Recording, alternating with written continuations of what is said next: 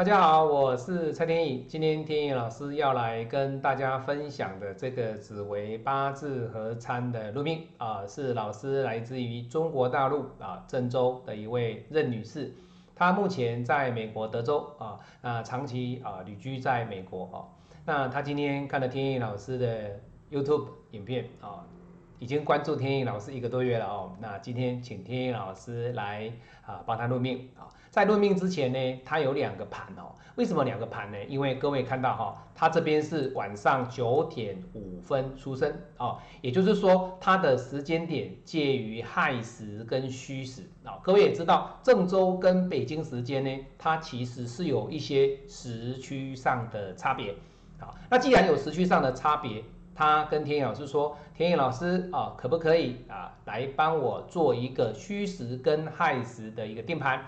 那从紫微跟五行派的分析里面，天意老师反馈给我的这个特质呢？那天意老师啊，我会告诉你啊，我到底是什么样的一个时辰啊？那当然啦，他这样子讲，天意老师一定就是使用者付费，我一定会请他啊，把他的一个。”上一柱的大运，好，还有他本身的人格特质，借由紫薇的一个星宿所展现出来的一个每个宫位所表现出来的特质，我们今天跟大家一起来做分享。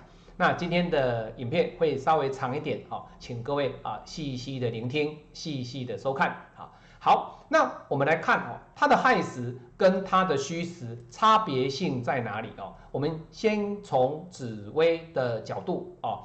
来看它的特质，再来从五行派去看它的两个盘的特质哦。好，以紫微来讲的话，各位看哦，它虚实基本上它就是紫微做命宫哦。各位，它紫微做命宫，这紫微做命宫的意思就是说，基本上各位你看，它在紫微做命宫又有左辅来帮助它，这代表了什么？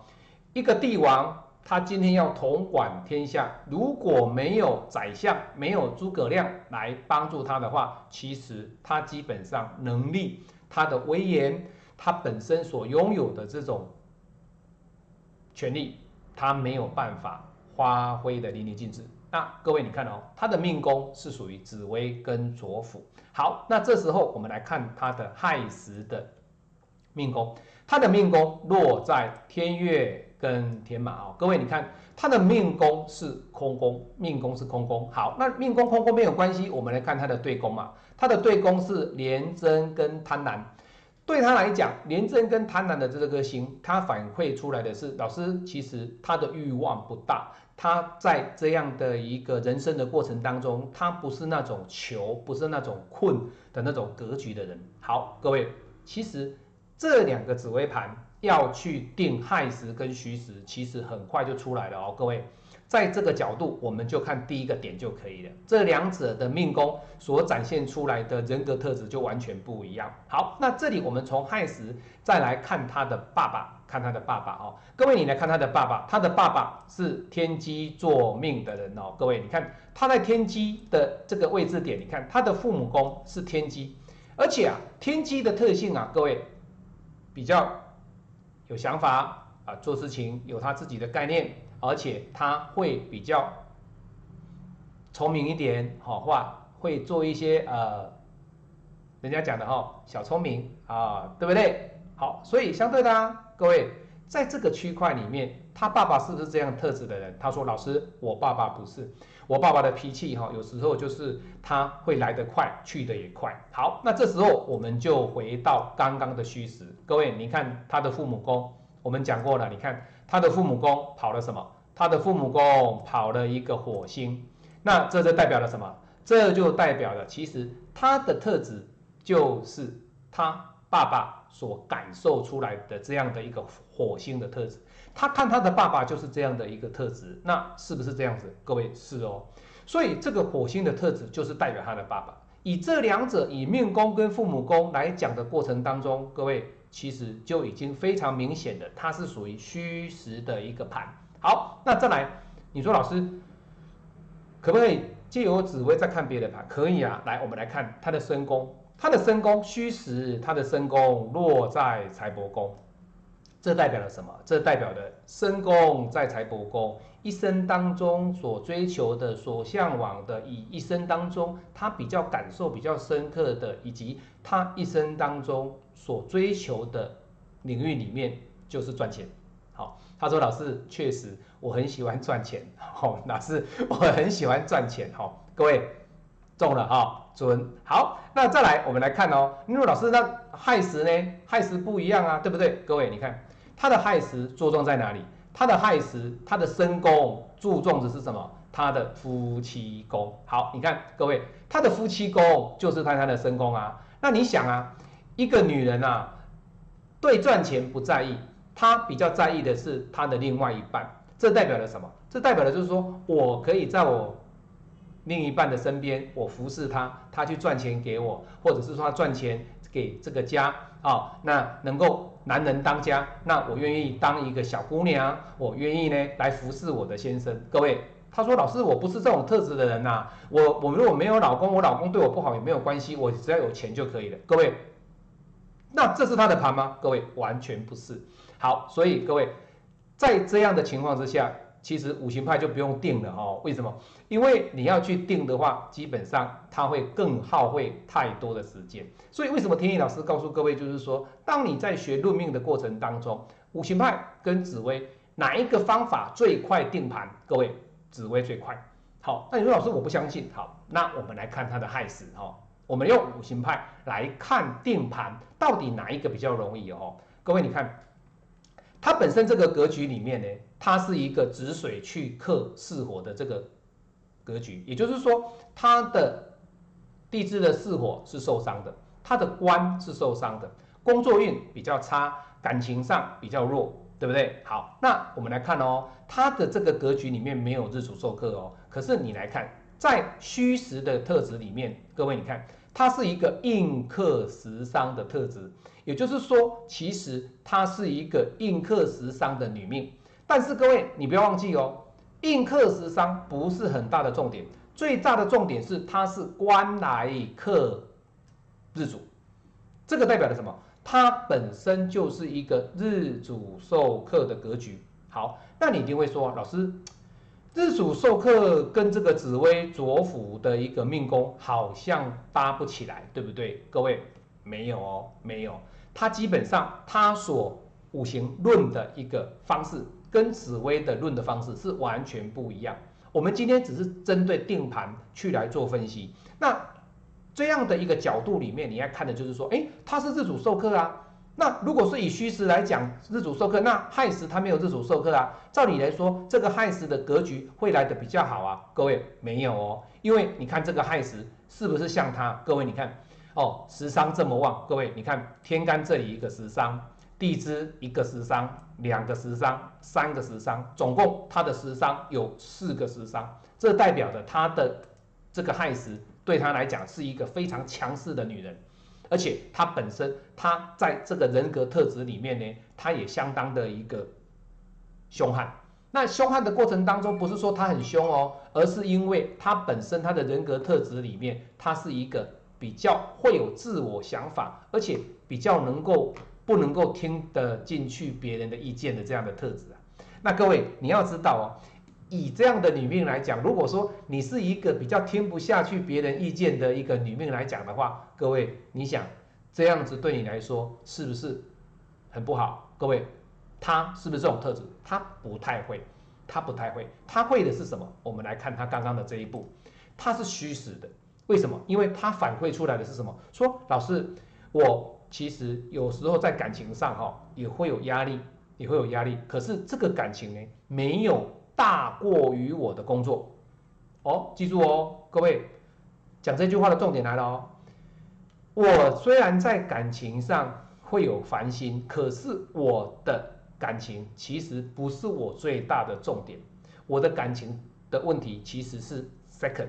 是第二个问题点而已。他第一个问题点是他能赚多少钱，他在工作上、在事业上能够得到什么样的一个成就，能够得到什么样的一个名气，能够得到什么样的头衔？哎，各位，这个点位是不是跟的这个紫薇左辅的命宫的特质符合？各位符合了，符合。好，好，所以以这样的定盘方式，五行跟紫薇来合参和定盘的过程当中，我们从紫薇其实就看出来了，不太需要到五行了哈。所以相对的，他说老师，你这样分析下来之后，我可以确定我是在虚时出生的哦。为什么？因为九点零五分是北京时间。那郑州跟北京其实它会有时差，所以真正它出生的时间，以真太阳时来讲，我们都比较会倾向是落在八点零八分或者是八点零五分的这个阶段，也就是说，它会往。虚实的这个角度去看哦，那当然八点零八跟八点零五这是这是这是不看这个，因为我们只是确定时辰就可以了，因为星宿是以时辰去计算，我们不太会去看到那么样的一个呃流时流分的一个时间点哦，所以时辰来讲，我们就把它定位为什么？它就是一个虚实的特质哦，虚实的特质哦。好，那接下来我们来看的是什么？老师，那我们盘定完啦，那他之间的一个沟通，跟你之间的咨询，在咨询哪一个方面哈？第一个，我们刚刚讲的，他跟父母的关系，还有他本身他所注重的是什么？那还有他本身的特质，我们都讲完了哈。我们来看他明年哦，他明年呢，他的格局里面，各位你来看哦。它本身它是日主受克，可是，在这一柱大运，它有没有日主受克呢？各位没有哦。它在这一柱大运丙辛一合之后，它的日主有脱困，也就是说，它从二零二一年开始呢，正式日主脱困。好，所以它在辛酉的这一柱跟庚申的这两柱大运当中，它有二十年的好运程。为什么？因为这二十年的好运程就是五行里面呢，它有庚金。哦，帮他挡煞，心金帮他合掉，把这个丙火挡煞，把这个丙火合掉，让他的日主的庚金得到解脱。所以在二十九到三十九是他人生日主脱困的这个时间点，好，所以他要好好的把握哦。好，那地支来讲的话，他明年他要走的是什么运？走的是庚寅啊牛年啊。那庚寅牛年对他来讲，他明年就是烦恼的是什么？老师。还是我的官，还是我的头衔，还是我事业上的名气，好，那当然啦，跟先生之间的关系，我想就不用去 focus 太多了啦哦。为什么？因为庚金的人呢，基本上就是会来的比较啊有话直说的特质。那在跟婆媳之间的相处，可能你要。叫任小姐说：“哎呀，稍微隐藏自己的一个情绪哈，那做个乖乖牌，做个温柔婉约的女孩子来讲的话，对她来说可能比较做不到哈，因为这是庚金的特质哈。好，那地支来讲的话呢，她的财，哎呀，真的是有点弱了哈。原本是出现了一个乙木，对她来讲是她本命没有的财哦，但是呢，她流年虽然跑出来了，可是引亥一合，造成了财合走的食伤。”也就是说，他明年赚的钱都会用在时商这一方面。好，那我在五行的分析任小姐的一个影片上，我也有讲过哦。财合走时商，它有很多的类化可以说，但是以基本上财合走时商，它明年比较会用在子女上的一个关系，还有它本身的一个娱乐。好，为什么这样子？各位，我们可以借由五行去延伸到紫薇。为什么？各位你来看哦。他明年为什么会去消费？为什么会出去看电影？为什么去娱乐？因为明年他的舞曲忌在他的身宫，而他的身宫也是他本命的财宫。再来，明年他的本命的这个财宫也是他流年的命宫。这代表了什么？他流年忌还有他的财帛宫里面有忌，都是落在明年。而相对的啊，他的明年的钱呢？各位各位，我们来看哦，他花在哪里？你看，就是在这里，有没有看到我讲的哈？时尚合走了财，好，那他的财花在哪里？就是在外出前移啊，去玩、去享受、去娱乐，好，带着老公或是带着孩子去玩，好，那再来哦，各位，你千万不要忘记，还有一个位置是什么？它的一个暗合位，他是把钱花在哪里？各位，你看在这里，天意老师讲的对不对？对哈，他说啊，老师，明年啊。我的暗合位里面啊，就是我的流年的子女宫，我把钱用在我的子女，是谁会来让我的钱出去？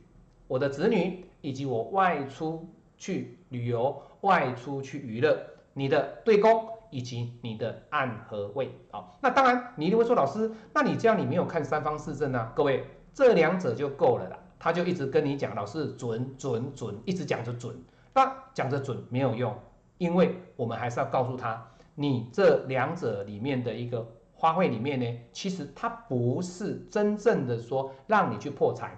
而这样的十商合财，你把钱花出去的这样的财，其实是你甘愿的，是你自己心甘情愿所花出去的，它是一种和。